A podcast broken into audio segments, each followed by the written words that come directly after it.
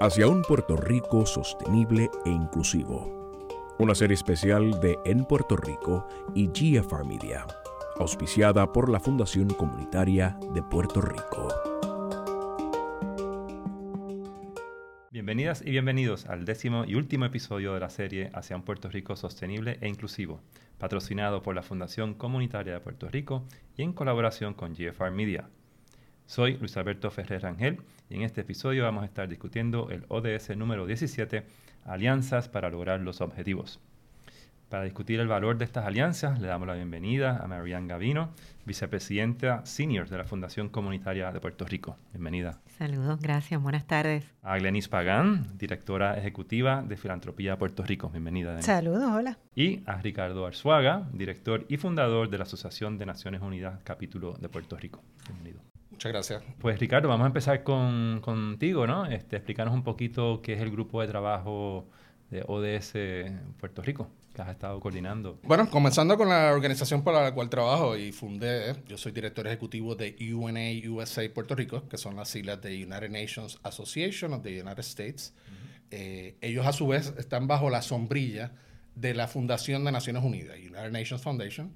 Esto fue una organización que se fundó en el 97 con un donativo, en aquel entonces el donativo más eh, grande, filantrópico en la historia, que fue por Ted Turner. Hizo un donativo de un billón de dólares para comenzar esta fundación.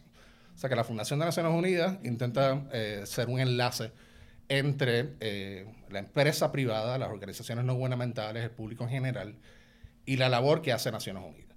Nosotros aquí en Puerto Rico ya cumplimos el año pasado 25 años, o sea que nos hemos enfocado principalmente en dar a conocer un poquito la labor que hace Naciones Unidas, pero específicamente trabajando en la educación.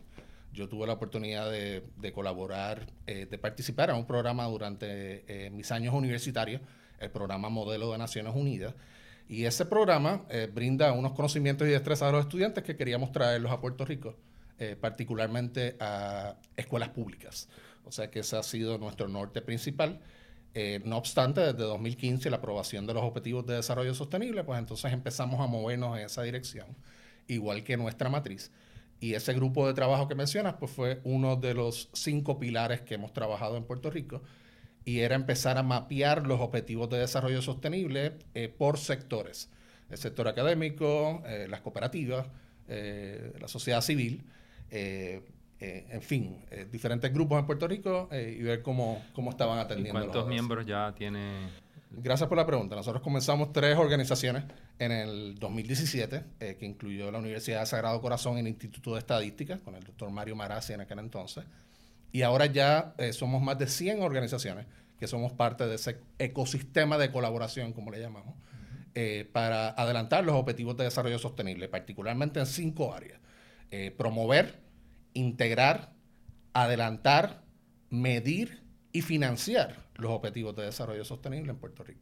Muy bien, vamos a seguir hablando durante el podcast de hoy de redes y de alianzas y la importancia de seguir trabajando horizontalmente en ese sentido. Denise, cuéntanos un poquito de la de Filantropía Puerto Rico. Eh, sí, pues Filantropía Puerto Rico es una organización que que sirve al sector filantrópico de, Puerto Rico o el que está trabajando en, Puerto Rico. Nosotros buscamos unir y amplificar el impacto de las organizaciones filantrópicas en Puerto Rico, sean de aquí o sean de, afuera, y, nos pasamos eh, sosteniendo y movilizando y liderando al sector filantrópico. Tenemos un, un modelo de membresía que justamente es como esa red de del sector y aparte de eso, pues tenemos también unas iniciativas, ¿verdad? Sostenemos a través del, del modelo de membresía que tenemos distintas actividades que son de relacionamiento, de crear capacidad, de hablar de estrategia y de alineamiento y luego tenemos otras iniciativas que son más eh, como comunidades de práctica de robustecer la justicia social, de prácticas de escucharnos, de participación. Manejamos también el Fondo Adelante Puerto Rico, que es un fondo colaborativo entre distintas este, eh, entidades filantrópicas que ha apoyado en los últimos años y, ha estado activo también en Fiona. Así que mucho de lo que hacemos todo el tiempo, como estabas hablando de esto de redes, es mantener esta red filantrópica activa, robusta, alineada, coordinada entre sí. Eh, no quiero adelantar las preguntas para, para filantropía, pero sí me interesaría saber un poquito más hacia adelante por qué el movimiento del nombre de Red de, sí, Fundaciones a, Filantropía de Puerto Rico y, y, qué han aprendido en el, en el proceso, ¿no? Así que, pero pasamos donde Marianne, que ha sido nuestra este, patrocinadora principal. Sí, sí, sí, bueno, pues gracias. Eh, primero que nada, me alegra mucho estar aquí eh, en este último podcast, así que le agradezco a GFR Media, a Luis Alberto y a todo el equipo ¿verdad? que ha estado trabajando muy de cerca eh, en esta serie. Pues yo trabajo con la Fundación Comunitaria de Puerto Rico, eh, llevo 20 años con la fundación. La fundación tiene 37 años de establecida y, y es una institución que, que sí trabaja en redes porque nosotros no hacemos nada solo. Siempre lo vamos a hacer o con una organización en la comunidad y siempre va a estar empujado o estimulado por un donante. Así que solitos, solitos no hacemos nada. Eh, esa es la base de, nuestro trabajo. Eh, con, los ODS hace, actually yo creo que fue como en el 2016, nosotros asistimos a una conferencia de fundaciones comunitarias y el tema se estaba tocando ya, ¿verdad? Recién, recién salido de, de las Naciones Unidas ya se estaba tocando. Y en ese momento comenzamos nosotros a mirar cómo, cómo lo podíamos trabajar, ¿verdad? Desde Puerto Rico. Nos tomó un poquito de tiempo, eh, pero, pero llegamos, llegamos a ese punto, ¿verdad? Y es parte de lo que, de lo que podemos compartir esta tarde. Pero dentro del trabajo de la fundación, como les digo, no, no hacemos nada solos. Una parte de la fundación trabaja con, con donantes, instituciones, corporaciones, familias eh, que desean canalizar sus inquietudes a la comunidad en forma de donativos, becas reconocimiento, así que nosotros eh, trabajamos en lo que es la administración de fondos.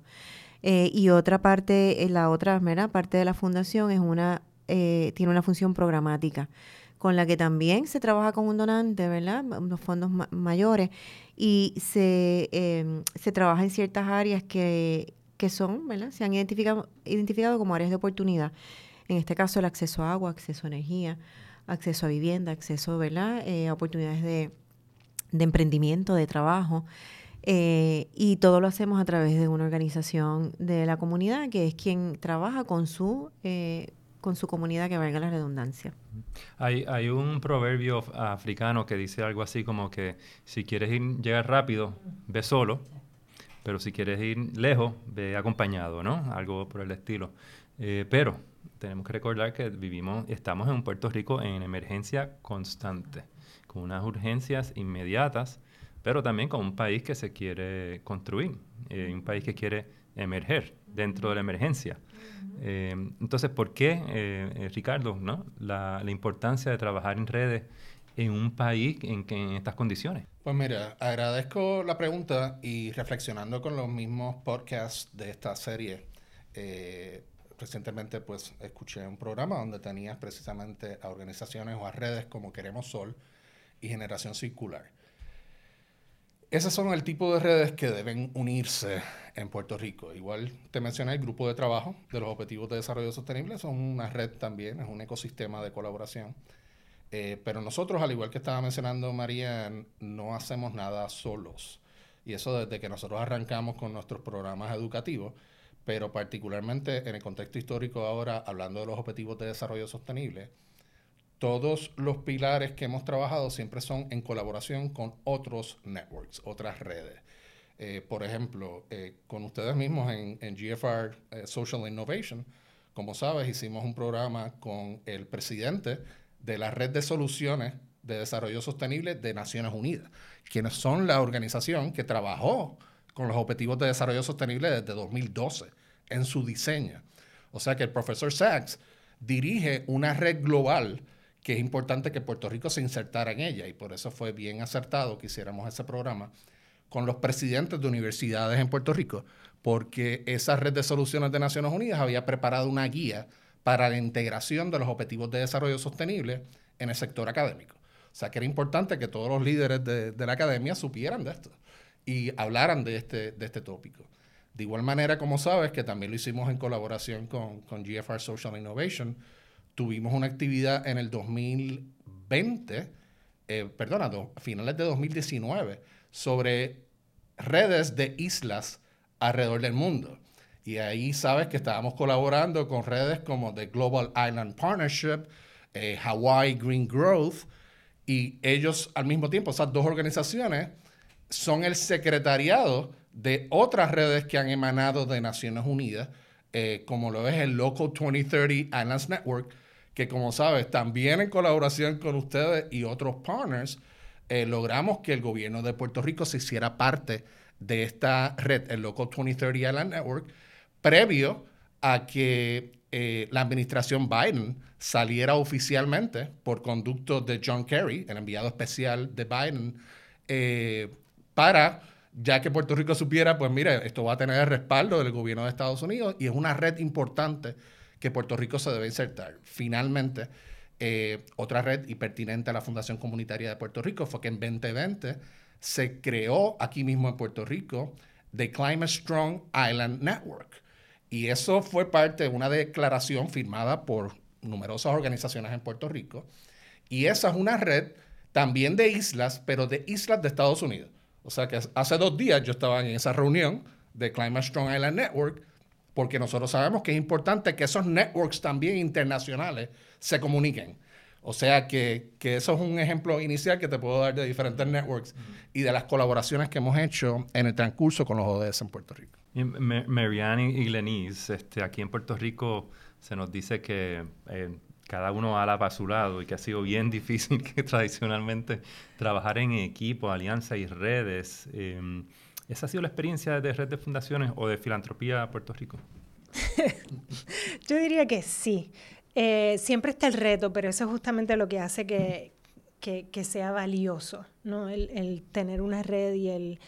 Em, el, unirnos. Es, complicado porque siempre hay motivaciones y hay agendas y hay que alinear voluntades y todo, pero eh, se puede. Y especialmente cuando hay esos llamados bien específicos de crisis, ahí la gente es mucho más rápida en, alinearse, ¿verdad? Cuando no hay tanta crisis, pues como que quizás esto de, ah, todo el mundo para su lado, pues es más, es más típico. Pero cuando hay crisis hay un llamado más, ya el objetivo es más claro y todo el mundo como que es más fácil que mire hacia un, hacia un lado.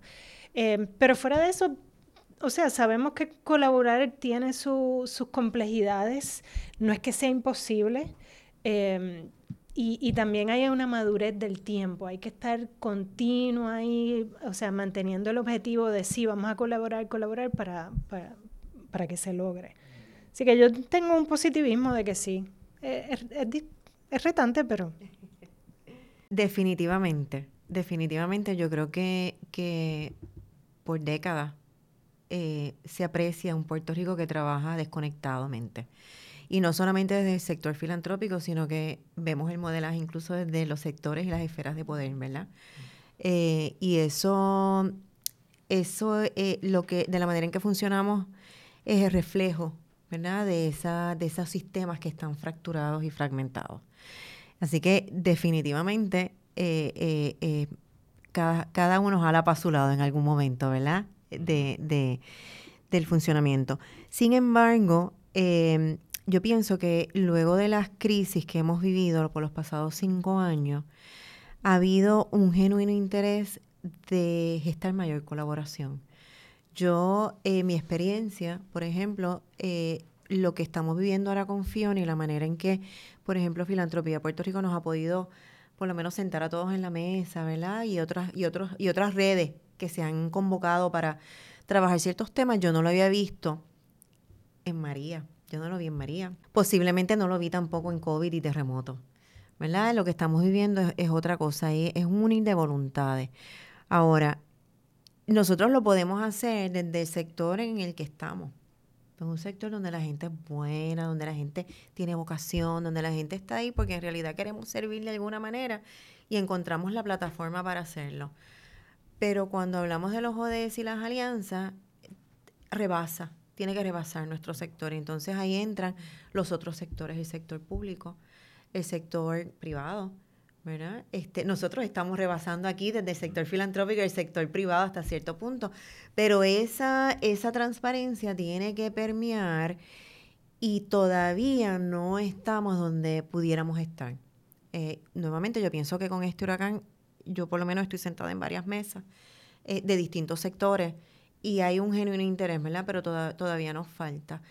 Em, y es parte del aprendizaje, ¿verdad? Eh, y yo creo que nosotros hemos, eh, en los pasados cinco años hemos evolucionado de manera distinta como sociedad, ¿verdad? En algunas instancias para bien, en algunas instancias hemos retrocedido un poco, ¿verdad? Porque hay que decirlo también.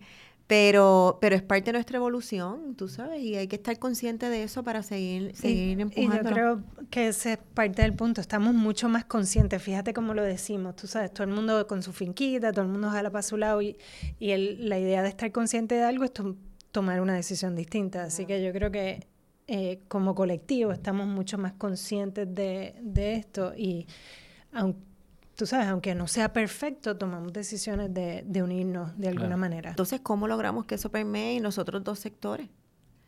¿Verdad? ¿Cómo logramos que... Entre el privado y el público. Claro, ¿cómo logras que el gobierno de repente diga, oye, pero no, esto no lo podemos pensar solo?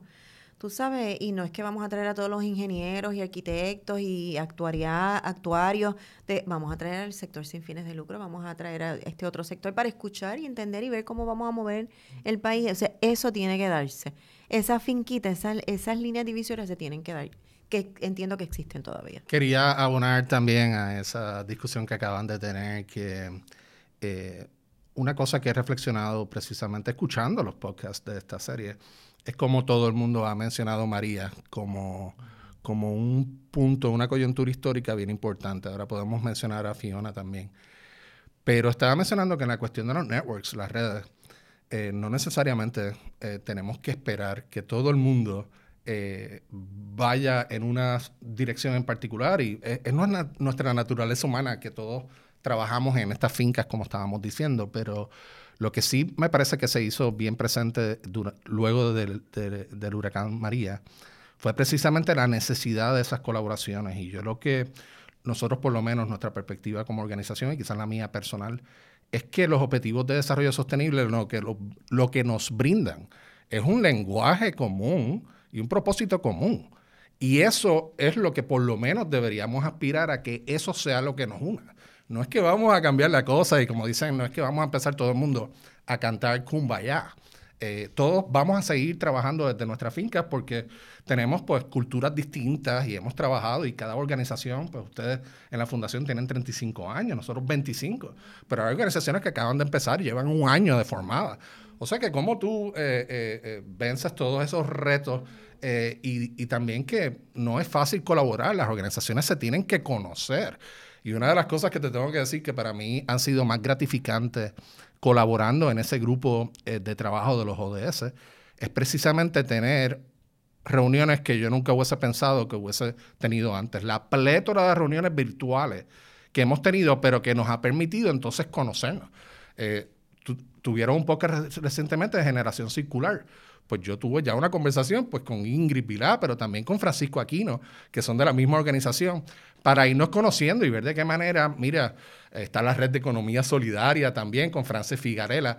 O sea que se dan una, unas conversaciones orgánicas y unas colaboraciones orgánicas que yo nunca había visto antes y que yo creo que se pueden hacer y que se están dando y que para mí es lo novedoso en todo esto de la parte de colaboración.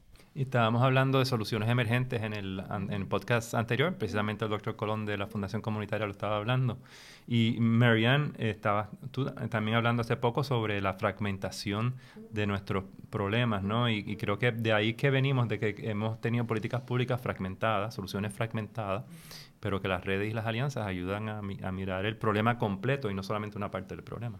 Claro, y cuando miramos los ODS y el objetivo 17, que es el de las alianzas, o sea, y hay que mirar también, hay que profundizar eh, en lo que cada, cada objetivo te dice, porque hay unos indicadores ¿verdad? a nivel mundial que si tú los, los puedes implantar y los mides, o sea, nosotros en Puerto Rico somos expertos también haciendo alianzas, o sea, todo a todo le llamamos una alianza, eh, nos vamos a almorzar y es una alianza, ¿verdad? Y a lo mejor no necesariamente sale, salen cosas concretas, pero nos aliamos y lo hablamos, ¿verdad? Ahora, yo creo que lo que los objetivos de desarrollo sostenible nos, nos permiten es que tiene una serie de indicadores bien específicos que son temas para traer a la mesa y conversarlos. O sea, este mismo de la alianza, nosotros lo estamos hablando de cómo nos juntamos, pero es un tema bien profundo que incluso eh, lo que te pide es cómo hacer los cruces entre los distintos sectores para atender deuda, eh, para atender este eh, libre comercio, aranceles, tú sabes, una serie de cosas que obviamente nosotros no podemos porque no es parte de nuestro peritaje, pero que hay unas cosas bien específicas. Lo que para nosotros sí es importante es el compartir información, datos, ¿verdad? Que eso sí está como un indicador y que eso debe ser permeable a todos los, los sectores, ¿verdad? ¿Cómo tú compartes aprendizaje? ¿Cómo compartes eh, datos? ¿verdad? Eh, y eso yo creo que es lo que un poco hemos estado viendo, por lo menos nosotros de y este perspectivas. Y perspectivas también. Pero es mucho más que eso, ¿verdad? Es que, es que literalmente nos sentemos un grupo eh, multisectorial amplio y miremos esos indicadores y digamos, oye, ¿dónde vamos a, dónde vamos a incidir y cómo lo vamos a hacer? Grenis, quería comentarte también en esta línea. Eh, el concepto de filantropía está cambiando. Eh, también, ¿no? En Puerto Rico tenemos el espectro también de, de filántropos mucho más activistas y mucho más, este, ¿no? Y filántropos más tradicionales y obviamente todo eh, cabe, ¿no? Todo es, sí, eh, todo, todo, es más que válido, todo es necesario, todo es bienvenido. Y yo siempre estoy mucho en ese, en ese discurso o en ese enfoque de que es chévere que todos seamos distintos y, es necesario que todos seamos distintos para justamente apoyar a las distintas organizaciones que también quieren y necesitan ser apoyadas de distintas maneras. Eh, y, y, también los problemas que tenemos hoy día, sociales, pues ya son ¿sabes? Tan, tan, tan integrados a, a todos que tienes que manejarlo o de la única manera que realmente puedes... Eh, incidir o, cambiar o impactar alguna, alguna parte de ese problema social es de distintos ángulos. Así que se necesitan distintas perspectivas, distintas personas, eh, distintos métodos filantrópicos, distintas maneras de recoger dinero, ¿sabes? Se necesita como el, lo que le llaman el Medici effect, ¿verdad? De que tienes todos los, los distintos eh, campos viendo el problema para la mejor, la mejor solución. Y en filantropía eso es lo que ciertamente tratamos de, eh, de hacer y, y es... Eh, creo que es justamente parte de lo que como generación también o, o en tiempos que estamos ahora, disfrutando mucho de esa diversidad, aprendiendo a admirarnos mucho más por lo diferentes que somos. Hay mucha polarización, pero a la misma vez es, hay otro, o sea, volviendo a movimientos colectivos, alianzas, hay una polarización, pero a la misma vez hay, hay como que otro, otro movimiento hacia, hacia juntarnos siendo diferentes. Exacto, es un punto bien importante, eh, porque hay muchas sutilezas ¿no? a la hora de definir y comportarse como, como una alianza comportarse como una red, comportarse como un movimiento o un colectivo. Pero Ricardo, te quería preguntar, ¿cómo uno maneja una red? ¿Cómo uno maneja unas alianzas como las que el grupo de trabajo tiene? Pues déjame decirte, yo no pienso que haya una sola manera de hacerlo, eh, pero, pero algo que, que mencionó ahorita eh, y entiendo que, que, que, es muy pertinente es cómo cómo estas redes eh, tienden a funcionar de manera orgánica, que no puedes necesariamente controlar todo lo que va a suceder en ellas, precisamente por la diversidad eh, de los grupos que están envueltos en ellas. Nosotros, por lo menos en UNA USA Puerto Rico, eh, comenzamos con la idea de cómo, cómo empezamos entonces a convocar estas organizaciones y, y era tan básico como un registro electrónico. Queríamos que las organizaciones se registraran y empezamos primero también a, hacer una, unas recomendaciones que se pudiesen hacer en Puerto Rico en diferentes proyectos específicos que no fueran precisamente vamos a encontrarnos a almorzar y le llamamos alianza, sino vamos a trabajar en esto.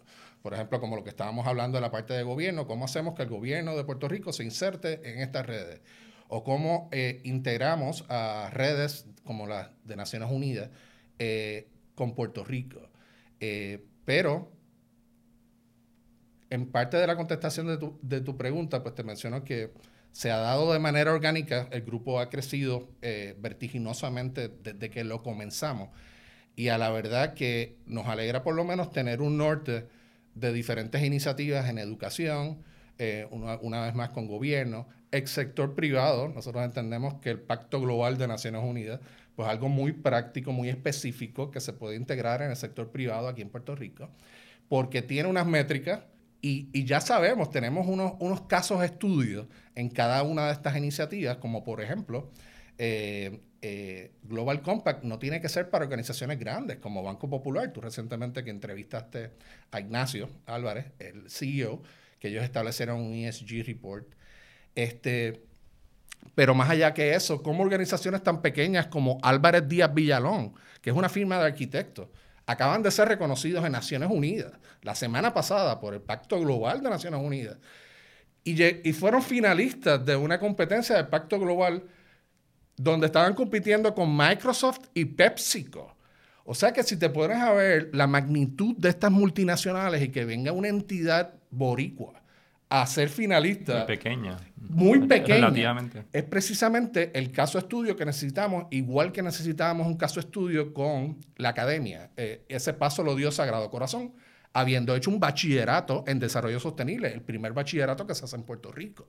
Entonces ahora pues estamos trabajando con la Universidad de Puerto Rico en Mayagüez porque están trabajando con un bachillerato de ingeniería sostenible, algo muy innovador, pero ya recibieron funding que, once again, it goes beyond those launches eh, recibieron 500 mil dólares de National Science Foundation y de Microsoft para empezar el programa. O sea que yo, eh, tú sabes, la semana que viene tengo una reunión. Bien interesante, bien interesante, eh, ¿no? Voy a estudiar de nuevo. Al concepto esto de, de, la asimetría, ¿no? En el sentido de que la divergencia, la diferencia, la diversidad, manejarlas en, en, una alianza, en una red, ¿cuál ha sido la, la experiencia reciente de, de la Fundación Comunitaria. Sí, la experiencia es muy rica. Eh, toma tiempo, ¿verdad? Toma tiempo alinear las voluntades. Nosotros, por lo menos cuando trabajamos con, en proyectos en la comunidad, tratamos de que sean participativos.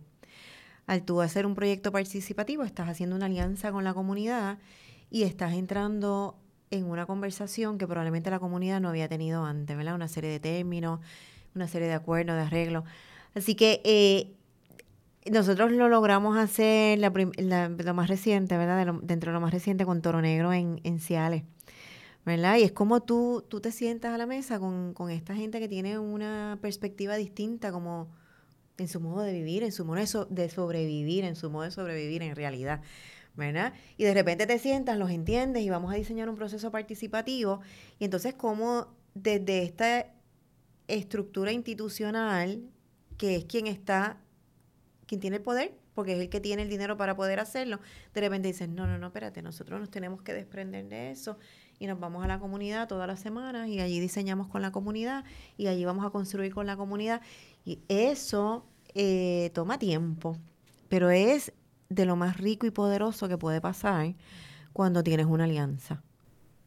Glenice, desde, la perspectiva de, de filantropía en Puerto Rico, eh, ¿Cuál ha sido la necesidad que, Filantropía ha estado viendo de, sus miembros en los últimos años y cómo, ha variado también desde que ustedes hmm, Buena pregunta, porque los miembros son tan variados que entonces no hay como una masa, masa eh, crítica, pero em, creo que datos eh, es algo que siempre los, em, los ayuda y, este sostenimiento de espacio para, alinearse con datos, conversaciones, eh, también siento que, tú sabes, a través de, nosotros tenemos 18 miembros ahora mismo, a través de todos estos 18 miembros que vienen desde uno bien chiquitito hasta uno súper grande y perspectivas muy distintas de cómo ejercen sus prácticas filantrópicas. Eh, pero, pero esos espacios de justamente conocer al más chiquitito o al más grande y, estar, compartir datos, tener el pulso de las comunidades eh, a nivel colectivo sin, sin ¿Sabes? Porque a veces cuando una entidad filantrópica entra en una comunidad, vienes nuevamente con, con, con, tu poder, ¿verdad? Porque estás ahí entrando, así que quizás no recibes necesariamente ese pulso comunitario real, porque vienes desde una posición que aunque la reconozcas y trates de, em, de tener unas prácticas participativas, pues hay que, hay que reconocerlo. Y, y, dar esa realidad, ese pulso, pues ayuda mucho pues, a, las prácticas que ellos vayan, a las decisiones que vayan a, tomar. Hemos estado conversando sobre un país en emergencia, ¿no? Y un país que quiere y va, y va a emerger de alguna manera u otra precisamente por, por, estas alianzas, por estas redes, por esta manera de trabajar eh, horizontal, horizontalmente. Pero no, no, no hay duda, no hay duda que el Estado, el gobierno de Puerto Rico, sigue siendo una organización jerárquica, eh, que las ayudas este, federales siguen siendo casi una operación militar este, en la manera en que se, se desembolsan los fondos y lo difícil que son para las comunidades ¿no? accesar estos fondos, ¿no? Una barra de entrada increíble. Eh, entonces, tenemos este país vertical, ¿no? Que jerárquico, todavía la empresa privada funciona así mucho, pero tenemos unas comunidades que están acostumbradas a trabajar en redes, a trabajar en alianzas. tenemos esta dicotomía de país. ¿Cómo, cómo podemos aprovechar esa, esa intersección, Ricardo? Pues muchas gracias por esa reflexión, Luis Alberto, y, volviendo a reconectar con, con, los podcasts que se han llevado a cabo, y agradecemos una vez más por la invitación que nos han hecho eh, la Fundación Comunitaria y GFR Media. Eh, otra de las cosas que quiero mencionar antes de que vayamos a cerrar eh, es lo medular de las estadísticas y la data para enfrentar estos problemas que nos agobian. Hablamos constantemente de esto, pero, pero no lo estamos atendiendo propiamente.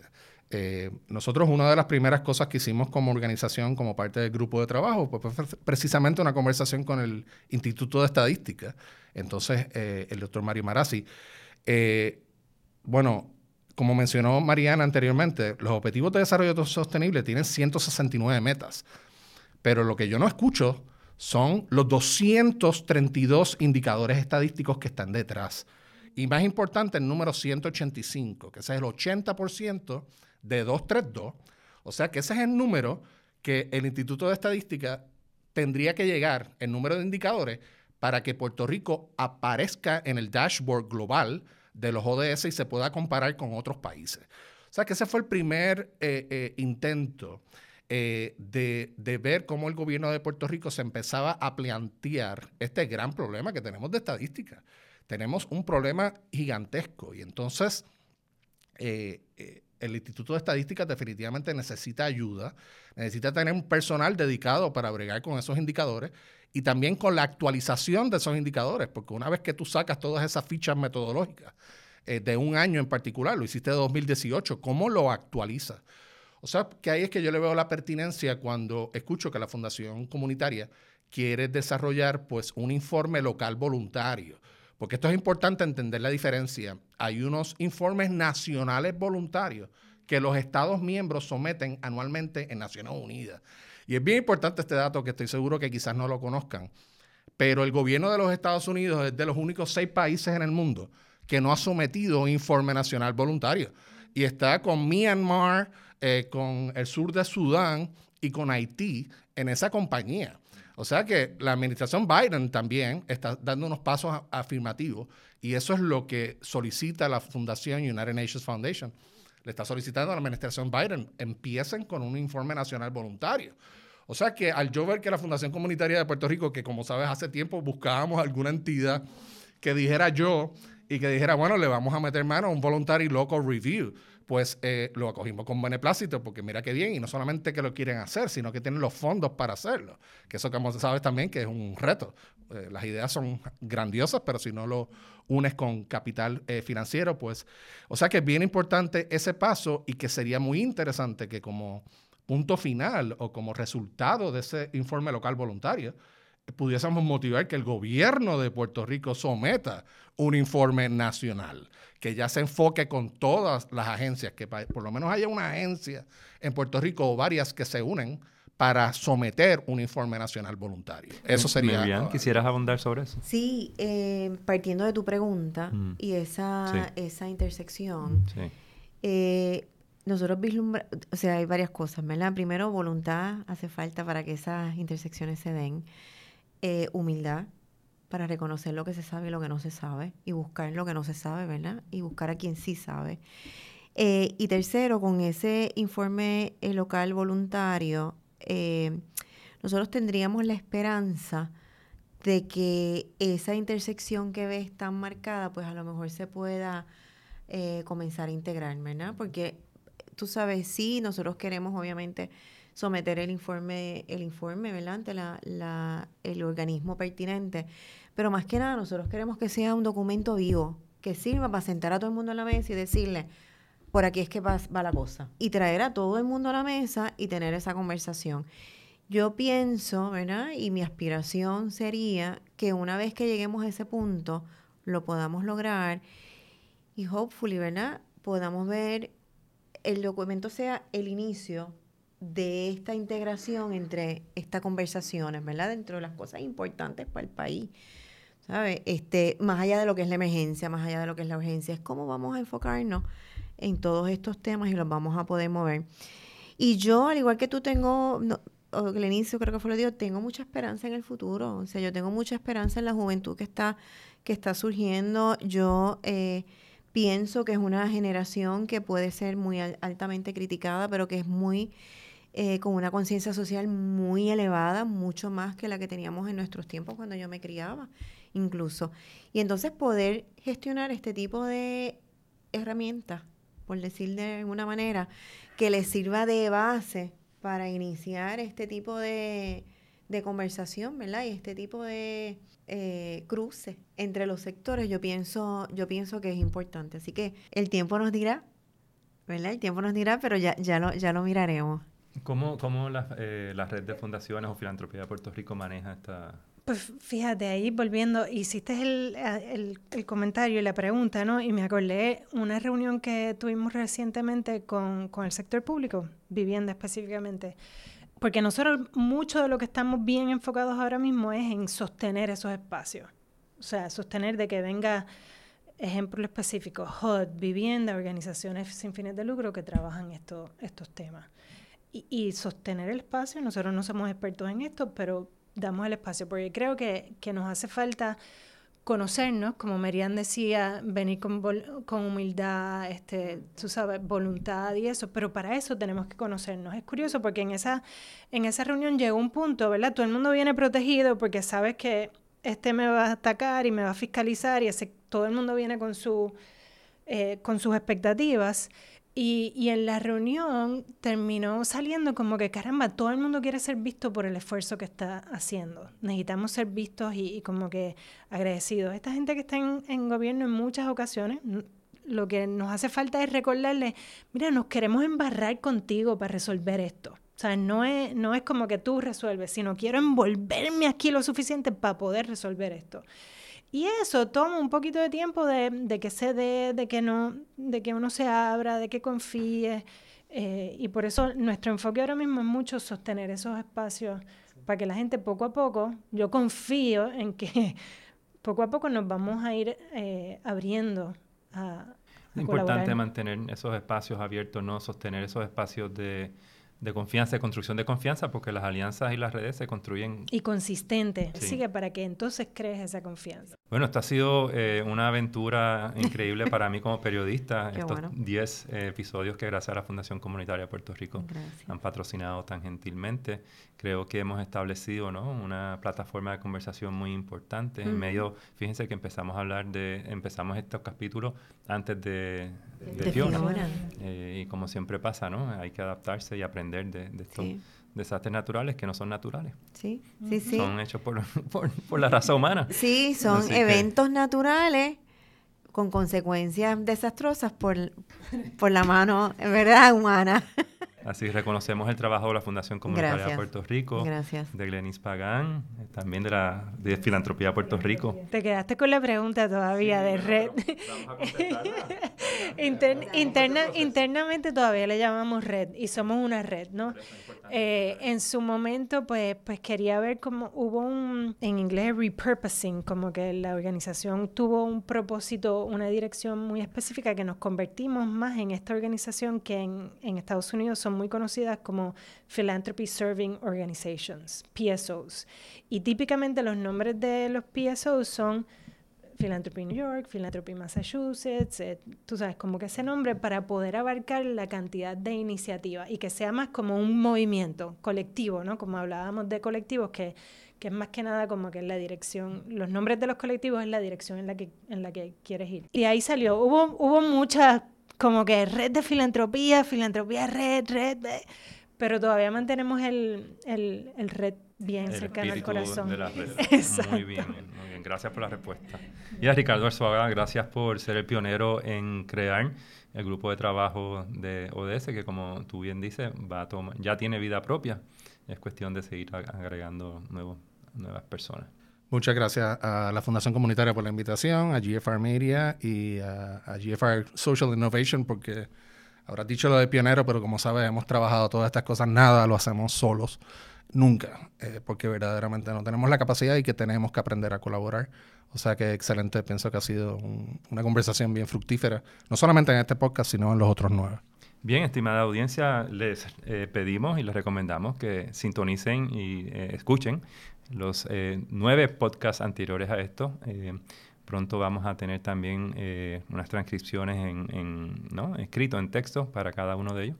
Soy Luis Alberto Ferrer Rangel, me despido y hasta la próxima. Hacia un Puerto Rico sostenible e inclusivo es una serie especial de En Puerto Rico auspiciada por la Fundación Comunitaria de Puerto Rico. Este podcast es una producción de GFR Media.